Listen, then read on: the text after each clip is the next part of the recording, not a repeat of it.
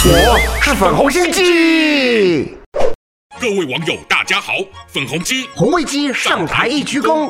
今天要介绍的大陆网民用语就是“男默女悲”，虽然没听过，但我猜是指男的沉默，女的呢则在流泪，是吗？您这顾名思义的还真没错，源自形容爱情小说里一天到晚有类似这般的情节，引用到后来变成在吐槽或调侃很悲惨，但却又有点让人想发笑的事件。怎么这感觉我好熟悉啊？就是每每看到你们有小粉红被自己力挺不移的党反过来惩戒或加害时，露出错愕但悲催的表情，或者是你们伟大的党又干了打脸自己的事，不都是让人看了会纷纷男默女悲吗？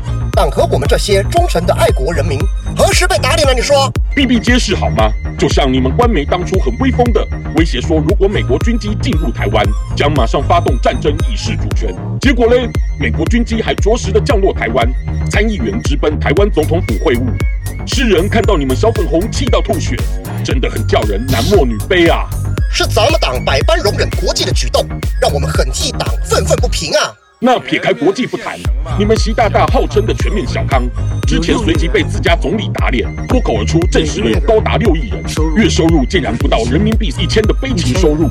说实在话，虽然这打脸习大大的劲道势必让人男默女悲，但一想到这残酷的事实，加上想起我一直报道不完您那各地暴政强拆民房的事件。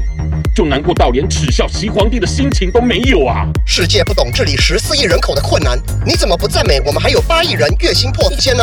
你明明知道真相，还想讨赞美？看看那些大学或研究生毕业，虽然身处一二线城市生活的年轻人，有多高比例的人拼了多年，好不容易才升到六七千薪水，便人人称羡，但实际所在的地区生活成本却高得要命，存钱只是奢望。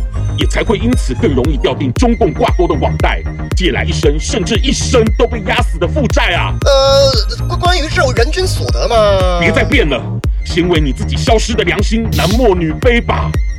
喜欢我粉红心机的话，快按下订阅并开启小铃铛，每次更新就让你看懂小粉红。